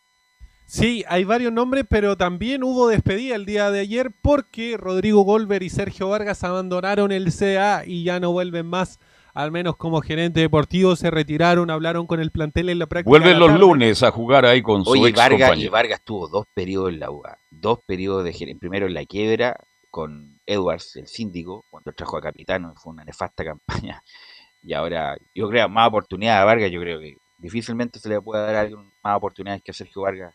El tema es que ahora cuando vuelva a los medios nadie le va a creer lo que diga. Justamente, justamente, lo mismo que pasa con Espina, que es como bien violento ver a Espina después de, bueno, obviamente tiene derecho a trabajar y todo lo demás y hablar lo que quiera, pero de hablar de Colo Colo después de un mes de haberse ido, algo, algo parecido va a pasar con Vargas Enzo. Posibles sustitutos de Rafael Dudamel. Partimos por Alexander Medina. ¿Quién es Alexander Medina? Apodado curiosamente eh, como el cacique. Es un entrenador uruguayo. Un entrenador uruguayo de 42 años que actualmente dirige Talleres de Córdoba. Ya que ayer Velus decía, pero Rafael Dudamel no ganó nada. ¿Qué ganó el Alexander Medina? Eh, dirigió a Nacional de Montevideo antes de llegar a Talleres de Córdoba y de ahí ganó el torneo de apertura y el torneo intermedio del 2018. No, y gran eh, campaña en talleres, gran campaña en talleres, incluso lo llevó a Copas Internacionales, Medina. Eh, me gusta más, un tipo muy carismático, fue un 9, un 9 importante. Justamente jugó con la U el 2011 en esa famosa llave de Nacional con la U de la Copa Sudamericana, un es que lo que pasa es que cualquier cosa es más, con todo respeto, ¿ah? es más que Dudamel. Por eso es como, wow, Medina podría ser uno. Mientras no vuelva Alfredo Arias o Pepe Basualdo, todo bien. Claro. ¿Quién más en saber? Gustavo Costa, el con más experiencia de la lista, entrenador argentino de 58 años que ha dirigido en varios países ganando campeonatos nacionales tanto en Perú, Colombia, Ecuador y Paraguay. Su última gran campaña fue con los Independientes Santa Fe, donde ganó cuatro torneos entre el 2014 y el 2017. Mire, Gustavo Costa estuvo a punto de llegar antes que marcarían incluso el 2009 a la U. Estuvo muy cerca cuando dirigía en Perú. Gustavo Costa estuvo a punto de llegar, imagínate, 11 años después podría llegar Gustavo Costa. Eduardo Domínguez, el Barba, mejor conocido, el favorito de, de, Azul Azul, pero actualmente está entrenando en Colón de Santa Fe y está pronto a jugar la final de la Copa de la Liga Argentina ante Racing Club, que recordemos le ganó a Boca Juniors. Así es, un técnico de calificado, que tiene un estilo muy, muy determinado, buen entrenador, no creo que sea, no creo que mejor algún equipo grande argentino le va a ofrecer algo a, a Eduardo Domínguez, que era lateral izquierdo cuando jugaba. Otro más, Gabriel Milito, como futbolista es sin lugar a duda uno de los más conocidos de, esta lista. Eh, de momento cumple un gran papel con Argentino Junior en la Copa Libertadores, donde se clasificó primero en su grupo por encima de Universidad Católica y está instalado en los octavos de finales. Además tuvo un paso no muy exitoso por, por nuestro país, específicamente por O'Higgins de Rancagua entre las temporadas 2017 y 2018. Oiga, ¿y Guillermo Barros Esqueloto? También está, pero aún no lo han contactado según lo que pudo, pudimos averiguar. Está sin club en este minuto. Sí, pero no último club fue la MLS en el sí, Los, Ángeles Galaxy. sí. Así que bueno, la U se tiene pero que... Pero nos falta uno más. A ver. Francisco El Paqui Meneghini. Sí, se estuvo ofreciendo ayer. Lo De hecho, se contactaron con su representante supuestamente. nosotros nos contactamos con, con Paqui nos dijo que, no hay ¿Le vio el teléfono a, a, Laurencio? ¿Le vio el teléfono? Claro.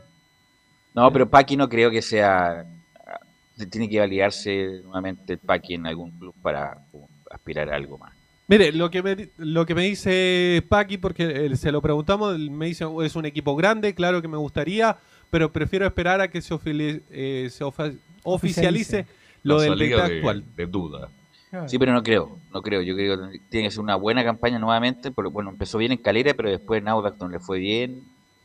Eh, iba a volver a Calera y lo bajaron. No, no, creo que sea el momento de Paqui por lo, por lo momento en, la U. De hecho, 32 años. Si uno saca la cuenta, Velo, por ejemplo, el último campeón de la U, Guillermo Hoyos. Ángel Guillermo Hoyos. Tampoco tenía mucho palmarés, tampoco. Pero venía de, bueno, había dirigido la, la selección boliviana. Eso es como era como el gran el, gran punto alto de su currículum, dirigió en Argentina eh, y bueno, salió campeón. Pero, pero, pero tenía su recorrido. Paqui está recién, pues, como está bueno, eh, por eso, o sea, Imagínate, le va mal a Packing cinco fechas, pero ¿cómo traen un inexperto? No tiene idea, la cuestión comete el mismo error. ¿Hasta cuándo Azul Azul? yo creo, yo creo que los equipos de, de, son mucho más dinámicos, sí que lo que, lo que, cualquiera va a ser más dinámico de todas maneras de lo que de lo que este técnico de ahora. Entonces, pero bueno, veamos qué es lo que, cómo está el tema de la Lucas también. ¿Y no hay ningún nombre nacional? Ahí no aparece ningún nombre de chileno. ¿A la quién? A Pelicer, incluso Pelicer sonó. No, Pelicer sonó antes que llegara a Dudamel, imagínate. No, pregunto yo porque se habla siempre de Lucho Murri, ¿no? Pero Lucho Murri hace cuánto que no dirige. Bueno, pero eh, tiene que volver a dirigir algún Bueno, por eso, pero antes que llegara a la U, insisto. El tipo ve los partidos de la U toda la semana. El Lucho Murri, cuando llegó a la final con Palestino, ese era su momento. Ese era su momento de haber dirigido a la U porque llegaba con, con buen recorrido pero después lamentablemente se diluyó su carrera, no sé qué pasó, estuvo en Iquique, después estuvo y le fue bien en Iquique, lo echaron a los, al estuvo en San Antonio, pero hace rato que no dirige Luis Murri, me encantaría que Luis Murri dirigiera, pero uno tiene que validarse continuamente. De hecho, eh, para mí un técnico en su momento era el mismo Martín Palermo, pero después de lo que pasó en Curicó, muchas gracias. Pregúntele al profesor Jara, no, lo tiene loco. Claro. Así que bueno, ¿Algo más? Eh, disculpa, Enzo. Eso nomás con Universidad de Chile, que ya se prepara tu entrenamiento en la mañana de este día miércoles, de cara a lo que será el partido contra Palestino, como lo decimos, el último de Rafael Dudamel. Oye, antes de cerrar el bloque de la U, le entrego una efeméride, esas que siempre trae cito, pero ahora le quité el puesto a él. Un 2 de junio, pero del año 2009. ¿Dónde estaban ustedes? Yo sé dónde estaban. 2 de junio del 2000. Ah, ya, ya, ya. Estadio Nacional, una fría noche. Estadio lleno, estadio lleno. Estadio llenísimo. Fue la despedida de José Marcelo Salas Melinao. ¿Se acuerdan de ese partido? Extraordinario, porque jugó con una mixtura de la selección, jugadores de Sudamérica y el mundo. Fue un tremendo partido. La última vez, como siempre yo le digo a Carlos Alberto, que el Estadio Nacional tuvo 100.000 personas presentes en el estadio, porque después con eh, Bachelet, recuerden que el estadio se achicó. Pero Ahí 100.000 O sea, personas. 70 mil diría yo le va. Y todavía andan Yo buscando digo- el te- Y todavía andan buscando que- el techo ¿Usted Estadio que fue más? Sí, ¿sabes por qué te digo que fue más? Porque yo lo vi en la galería. Y en la galería ni siquiera se respetaron las escaleras. Estaba totalmente lleno, pero llenísimo. Mm. O sea, no había visto el Estadio Nacional yo tan lleno como esa vez que estuvo, porque estaban todos los accesos tapados, por todos La lados, escalera. gente en la reja. No la era una antigua. locura. El antiguo Nacional, podríamos decir. Sí, yo fue más emotivo, sí, cuando se despidió jugando con la U con Cobreloa, cuando la U quedó eliminado de ese playoff del 2009. Marcelo Sale hace dos goles, la U gana 3-2, pero queda eliminado porque había perdido 2-0 en Calama. Y ahí él va al lado sur de los de abajo y a toda la hinchada. Y obviamente, no es que se le grimee, pero se emociona Marcelo Sala. Ahí fue, yo creo que la verdadera despedida de. Oye, ¿tuvieron la suerte de ver por Fox Sports Internacional eh, la, la campaña de la U de la Sudamericana? La han dado varias veces. La, Ya, la repetición de usted. Oye, extraordinario, ¿ah? Cuando uno ve jugar esa U con ese público y a los equipos que les ganó, es difícil llegar a eso, ¿ah? volver a eso. Ojalá que algún día se dé. Bueno, eh, Leo, nuestro editor, ¿vamos a la pausa o No, seguimos de largo? Pasemos directo al cacique, pues para ver cuáles son las novedades que tiene Colo Colo con Nicolás Gatica. Nicolás Gatica. Claro que como habíamos dicho en titular vamos a repasar algunas nuevas declaraciones de Gabriel Costa, el uruguayo peruano, como nos mencionan ahí en Estadio en Portales, el volante de Colo Colo que, bueno, ahora ha tomado el segundo aire con Gustavo Quintero, recordemos que el año pasado era criticado con el técnico Mario Salas y también cuando estuvo de forma interina Gualberto Jara. Y claro, cuando llegó nuevamente Gustavo, cuando llegó Quinteros, ahí mejoró su rendimiento. Ahora no es de los mejores, pero por lo menos ha marcado un par de goles, por ejemplo, en el partido frente a Everton. Así que por lo tanto todavía sigue en un nivel por lo menos eh, aceptable. Pero lo otro, la parte futbolística, decir que bueno, Óscar Opaso ya dijo en su, en su Twitter que estaba listo y dispuesto para que fuera ya citado este fin de semana frente a la Serena, pero lo más probable es que no, porque Gustavo Quintero ha dicho en varios medios, en lugares, de que todavía le falta un poco para estar al 100%, así que es muy probable que todavía no aparezca este fin de semana, pero quizás ya a la vuelta del receso de, la Copa América, ahí podría ya estar Óscar Opaso, poder luchar un puesto, lo mismo que Mico Albornoz, el lateral chileno sueco, que tampoco está físicamente 100%, así que tampoco va a ser alternativa este fin de semana, y la alternativa que maneja, como lo dijimos ayer, era que jugara el chico Gutiérrez, que el año pasado estuvo a préstamo en Iquique, que no es Daniel Gutiérrez, es otro, lateral que jugaría por la izquierda y ahí Gabriel Suazo jugaría la contención con César Fuentes o que vuelva Suazo hacia el lateral izquierdo y en la contención esté el chico Brian Soto, ese sería la que estuvo de cumpleaños hace pocos días, que podría acompañar ahí a César Fuentes en el medio del campo, pero por ahí está la movida que haría el técnico Gustavo Quinteros para reemplazar a Leonardo el Colo Gil. Así es. Mira, viene un partido bien complejo para Colo Colo, más allá de, de que uno de repente mira como un, un poquito en menos por encima de- del hombro a la, a la Serena Nico, pero el fin de semana mientras se jugaba, lamentablemente para ellos, Sí. la final de la Champions, la Serena le dio un baile a Melipilla que hasta esta fecha que pasó era la vedette del torneo, que le estaba ganando a todo el mundo, que estaba jugando bien, y le puso cinco goles encima al equipo melipillano La Serena, entonces también yo creo que Colo Colo tiene que estar preocupado de eso, porque bueno, ya le pasó la mala experiencia a pesar del tema de las bajas de los jugadores con Ñublense, pero tiene que estar mirando lo que vaya a pasar, donde se van a encontrar otra vez con, con un ex Colo Colo, como es Humberto Suazo, pero la verdad es que La Serena también es un equipo que... Y con el Mati Fernández y el Mati Fernández. y tiene razón, con Matías Fernández. Que, y, a, y a pesar de todo, Carlos, La Serena es un equipo ordenado, juega Sí. bien en, en el fútbol. Entonces Colo Colo tiene que prepararse para todas esas cosas. Yo estuve viendo los dos partidos, por ahí partió perdiendo Serena, después se levantó, el equipo serenense jugó muy bien y apareció Suazo, que más allá de hacer un gol, se transforma en habilitador. No, un hombre Suazo es- extraordinario. Suazo es fútbol. hace todas. Sí. Suazo es fútbol. jugador, ¿eh? Cada Suazo partido que juega baja de fútbol, baja, baja de peso. Y yo No, pero la- Suazo la se, receta. se- se recuesta, sabe tocar, sabe enganchar, sabe girar, sabe perfilarse. Incluso tenía el, el- el arco al frente y como, como no estaba cómodo, le da el paso a su compañero. No, Suazo es. Bueno, siempre ha sido un talento y está de asistidor, así que. Porque, por Camilo ejemplo, de- en, en Colo Colo, yo creo, Camilo, que todavía están. Mira, mira, estamos llegando a la fecha 10, pero siento que como que todavía está en rodaje Colo Colo. Todavía está en rodaje porque justo cuando estaba encontrando el equipo, ahora no va a contar con Gil. Pero ya tenía más o menos, uno ya podía decir más el, el equipo, la formación eh, titular, pero va, o le falta un defensa o ahora le falta en este caso eh, el mediocampista Leonardo Gil. Y con respecto a lo de la Serena, claro que, que a principio del campeonato no, no comenzó bien con respecto al torneo anterior, pero ahora ha ido sacando los puntos y está en las posiciones de, de avanzada. Nicolás. Claro, para ayudar con lo que decía Leo, claro, Humberto Soso marcó un gol y dio dos asistencias justamente en el triunfo 5-1 de la Serena sobre el cuadro Deporte Melipilla. Es un cuadro bastante complicado y de hecho la temporada pasada, coincidentemente Colo Colo fue la última derrota que tuvo frente a la Serena 2-0 y de ahí vino el repunte. Después le ganó a la Unión Española, después tuvo un empate con la Católica, después estuvo ese donde pesa que jugó el partido por el desempate o por no bajar a la primera vez con el de Conce tuvo varios empates ahí, pero después de la derrota con la Serena Colo Colo no volvió a perder hasta recién la Supercopa que pierde frente a la, a la Universidad Católica. Entonces la Serena fue un poco el punto de inflexión la vez pasada que le ganó 2 a 0 en el Monumental y de ahí vino el repunte del equipo de Gustavo Quinteros. Justamente eso es lo otro que quiere hacer Colo Colo también, donde el Estadio Monumental no le ha ido bien en este torneo actual del 2021 porque registra solamente 4 puntos, suma un empate, una victoria y dos derrotas, las caídas frente a Palestino y O'Higgins, el empate frente a la Calera y la única victoria que registra es el 1-0 ante la U, gol que lo hizo el Colo Gil, además, así que no le iba muy bien el Monumental, así que esa es otra deuda que tiene que ver ahí el equipo de Gustavo Quinteros, que ojalá este fin de semana para la gente de Colo Colo pueda mejorar en ese aspecto porque no ha sido eh, Colo no se ha hecho respetar en casa en este campeonato. Vamos a escuchar una de Gabriel Costa que habla sobre estas semanas que ha tenido. Dice, el descanso nos vino muy bien para el partido ante La Serena. Eh, bueno, el, el, descanso nos vino muy bien para, para, para, tener bueno, unos días de descanso y preparar ya el partido del domingo, que va a ser un partido muy importante. Pero no, vimos, no, no vino muy bien el descanso para, para poder eh, preparar bien el partido del domingo.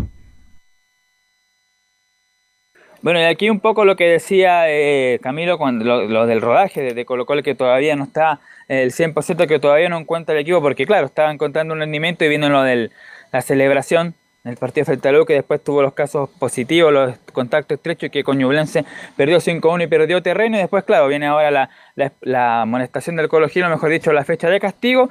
Justamente en este partido que ha tenido esta, este arranque, dice el volante Costa, ha sido muy positivo lo que hemos creado como equipo hasta el momento. Es muy positivo lo que venimos haciendo, lo que venimos creando como equipo, eh, como institución.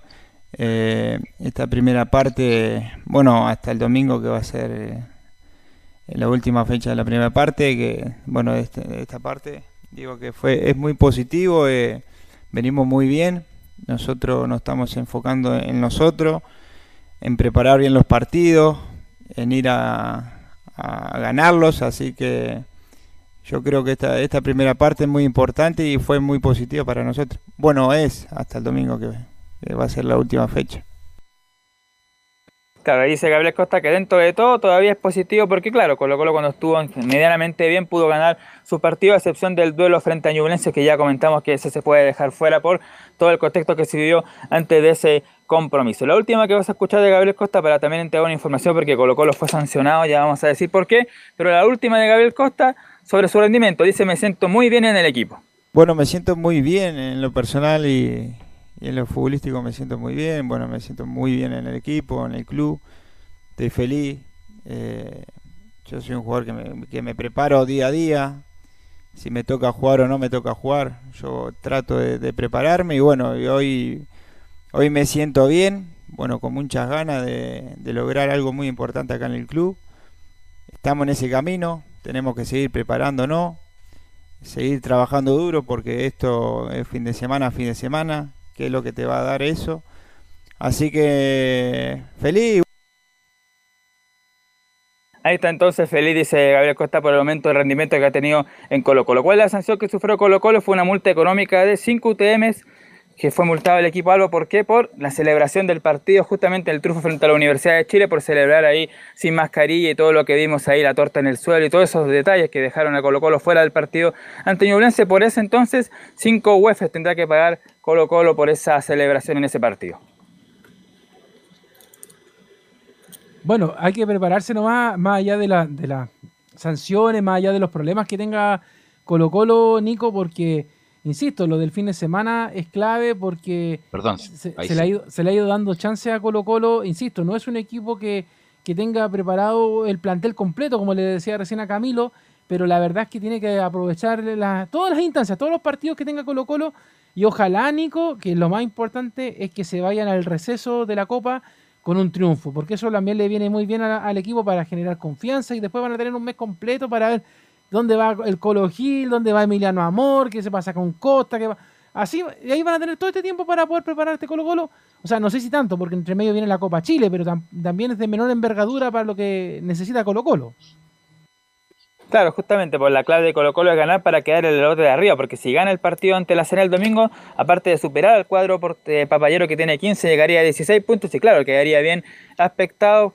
Por lo menos, no, sé si va a quedar primero porque tiene que jugar Ñublense, que también tiene ese mismo puntaje y Audas, pero por lo menos, claro, llegando a 16 puntos, por lo menos está más tranquilo y al menos va a asegurar, en este receso por lo menos, eh, presencia en las Copas Internacionales para el 2022. Hola, eh, como, bueno, nos escuchó que estábamos muteados, 5 eh, no es nada, ¿eh? es ah, como, 150 mejor no le pasen ninguna multa, es como una 150 lucas para Colo Colo, no es nada. Un chiste. Un chiste, pero bueno. Por favor. ¿Algo más, Nicolás? Eso nomás por ahora con el equipo de Colo Colo que prepara sus actividades para los 30 años de la Copa Libertadores y también el partido del domingo ante la Serena. Ok, gracias Nicolás. Y vamos con Laurencio, pues, a ver qué nos informa de las colonias.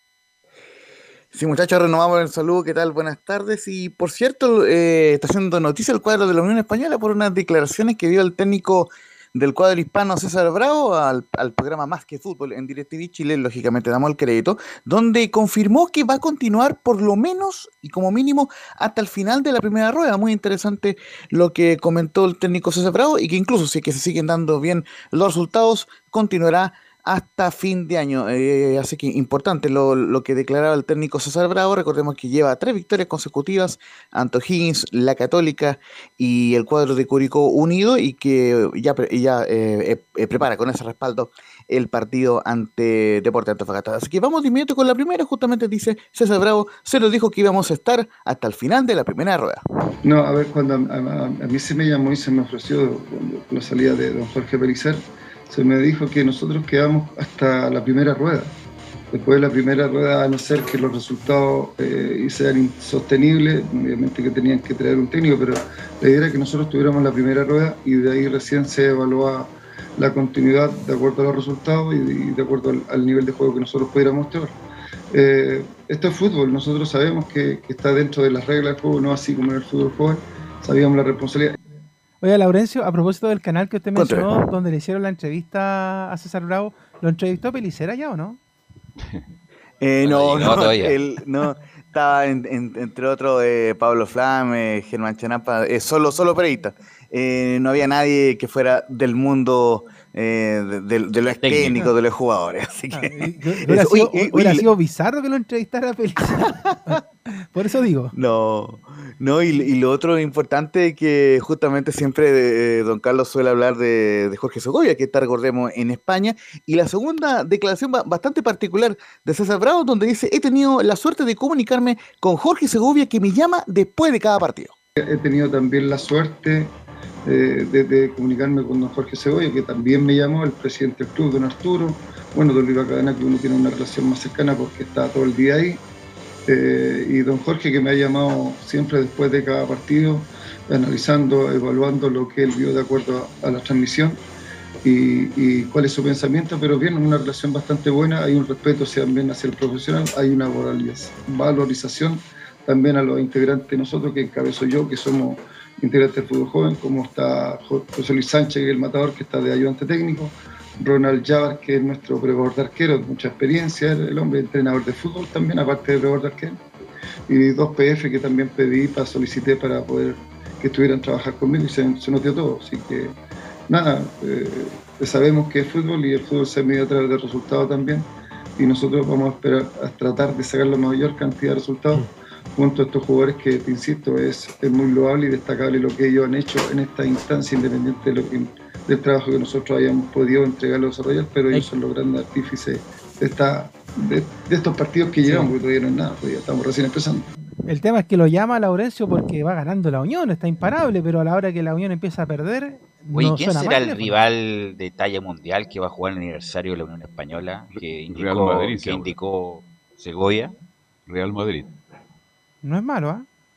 Ya jugó Real Madrid, acuérdense en Chile. sí, exactamente ya jugó en Chile Pero jugó en los 90. O sea, imagínate, imagínate, un sueño para los, los, los, chilenos más bien, o los sudamericanos, que el Real Madrid, viene, venga a jugar acá. que hacer una gira para que valga la pena. ¿Y sabes qué otro me gustaría que ver por estos lados?